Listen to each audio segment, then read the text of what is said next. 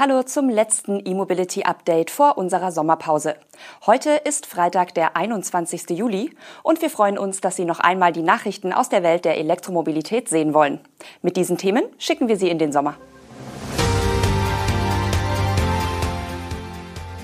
Preiskampf hinterlässt Bremsspuren in Tesla-Bilanz, Batterie mit integriertem Wechselrichter, ExxonMobil sieht sich durch Kabel bedroht, Ladegrün HPC an Alnatura-Filiale und Nissan setzt auf Teslas Ladesystem. Tesla setzt seinen seit Anfang des Jahres eingeschlagenen Kurs fort. Der US-Elektroautobauer erreichte im zweiten Quartal dieses Jahres mit 25 Milliarden Dollar einen neuen Höchststand beim Umsatz. Gleichzeitig verbuchte Tesla mit 9,6 Prozent aber die niedrigste operative Marge seit langem. Beide Kennzahlen aus den frisch vorgestellten Geschäftszahlen zeugen von der aktuellen Kampfpreistaktik der Amerikaner. Diese kurbelt den Absatz an, drosselt aber die Profitabilität durch reduzierte durchschnittliche Fahrzeugpreise. Konkret erwirtschaftete der texanische Hersteller zwischen April und Juni 24,9 Milliarden Dollar Umsatz. Davon entfielen 21,3 Milliarden Dollar auf die Automobilsparte. Gegenüber dem zweiten Quartal 2022 schlägt der Umsatz um 47 Prozent höher aus. Auch gegenüber dem ersten Quartal legte das Unternehmen wieder leicht zu. Die knapp 25 Milliarden Dollar übertreffen auch das bisher beste Ergebnis im Schlussquartal 2022. Weniger rekordverdächtig ist das GAP-Resultat aus dem zweiten Quartal. Das US-Unternehmen verbuchte in den abgelaufenen drei Monaten nur 2,7 Milliarden Dollar Gewinn. Das sind zwar 20 Prozent mehr als im Vergleichsquartal des Vorjahres und auch mehr als im ersten Quartal des laufenden Jahres, aber an das zweite Halbjahr 2022 mit Quartalsgewinnen deutlich jenseits der 3 Milliarden Dollar Marke kommt Tesla aktuell nicht heran. Dasselbe gilt für die operative Marge.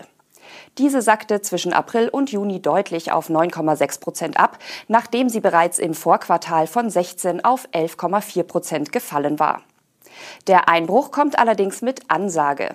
Durch die Anfang des Jahres angestoßenen weltweiten Preissenkungen nimmt Tesla die sinkende operative Marge in Kauf. Übrigens hat das Unternehmen im zweiten Quartal auch sein Supercharger-Netz um rund 33 Prozent ausgebaut.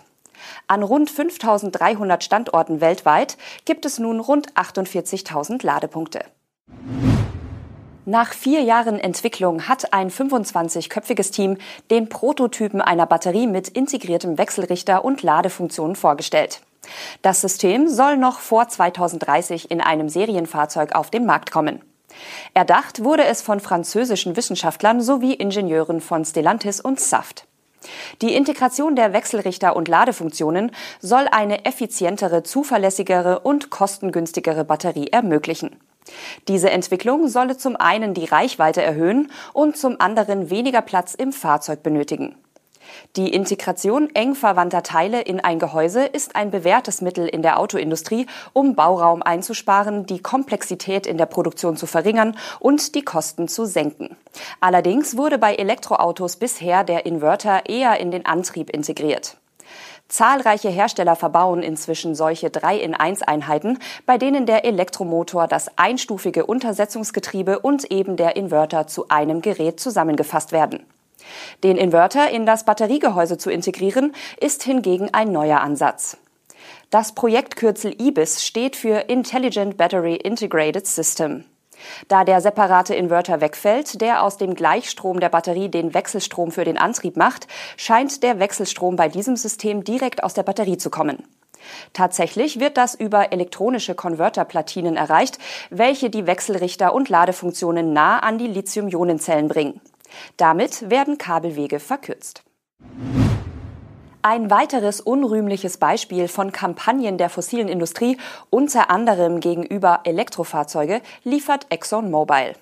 Der US-Mineralölkonzern zeichnet in einem Spot für Motoröl ein dystopisches Szenario, in dem Menschen im Alltag mit Unmengen von Kabeln belastet sind.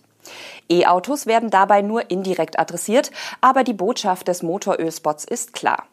Verbrenner bedeuten Freiheit. Konkret wurde die Kampagne für die Exxon-Marke Mobil 1 aufgelegt, die für synthetisches Motoröl bekannt ist. Unter dem Titel Breaking Free werden die US-Verbraucher aufgefordert, sich von ihren kabelgebundenen Geräten zu lösen und die Liebe zum Autofahren zu feiern. Zu sehen sind zwar vorrangig mobile Geräte wie Smartphones oder Laptops, die Bildsprache jedoch ist klar. So suggeriert der zwei Minuten lange Werbespot, dass man ein Gefühl von Freiheit verspürt, wenn man sich von diesen Geräten und vor allem den Kabeln trennt.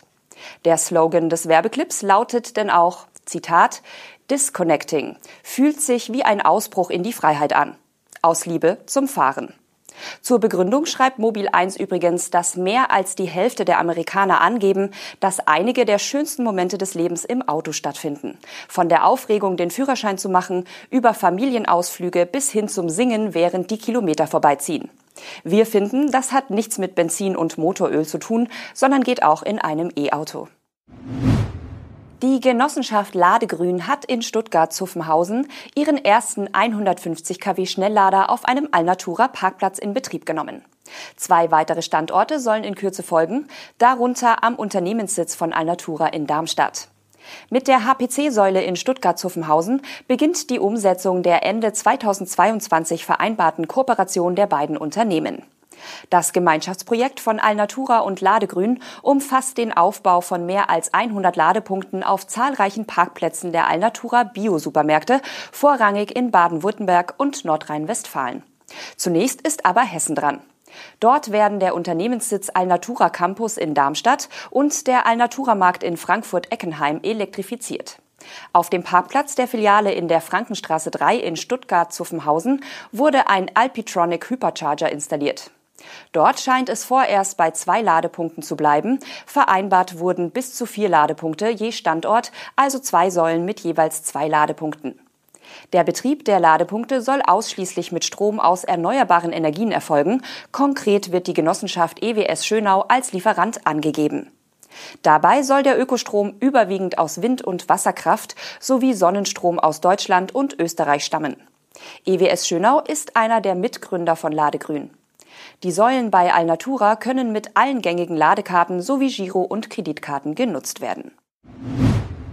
Auch Nissan setzt in Nordamerika künftig auf das Schnellladesystem von Tesla. Nissan steigt somit als erster japanischer und auch als erster asiatischer Hersteller bei seinen US-Modellen auf das System namens NACS um. Der zeitliche Ablauf gleicht dabei den anderen Herstellern. Das heißt, auch bei Nissan wird der Umstieg in zwei Phasen erfolgen. Ab 2024 wird es einen NACS-Adapter für den Aria geben. Das Elektro-SUV ist in den USA mit einem CCS1-Ladeport ausgerüstet. Mit diesem Adapter können dann Tesla Supercharger und andere Ladesäulen mit dem Ladekabel von Tesla verwendet werden. Ab 2025 wird Nissan dann auch beim Aria und den kommenden Elektromodellen den NACS-Port direkt im Fahrzeug verbauen. Damit wird der Adapter überflüssig. Tesla betreibt in den USA und Kanada derzeit rund 12.000 Schnellladepunkte mit seinem proprietären Ladesystem, das inzwischen NACS genannt wird. Das Supercharger-Netz ist damit nicht nur weit verbreitet, sondern gilt in Nordamerika auch als besonders zuverlässig. Tesla selbst erwähnt in seinem aktuellen Quartalsbericht übrigens auch, künftig signifikante Einnahmen durch die Lizenzierung seines Ladeports erzielen zu wollen. Die konkurrierenden Autohersteller füllen also die Kassen von Tesla, zumindest ein bisschen. Der Weitblick von CEO Elon Musk macht sich also einmal mehr auch finanziell bezahlt. Das war's von uns für diese Woche. Das E-Mobility Update geht damit in die fünfwöchige Sommerpause. Wir bedanken uns herzlich für Ihr großes Interesse. Insbesondere in den vergangenen zwei Monaten hat unsere tägliche Show neue Reichweitenhöhen erklommen. 1,2 Millionen Minuten Wiedergabezeit allein im Juli sprechen für sich. Abonnieren Sie also gerne diesen Kanal und verpassen Sie nicht unseren Neustart am 28. August. Eine Woche vor der IAA in München, auf der Sie uns übrigens live besuchen können. Bis dahin wünscht Ihnen das E-Mobility Update Team einen tollen und erholsamen gemeinsamen Sommer. Tschüss und bis bald.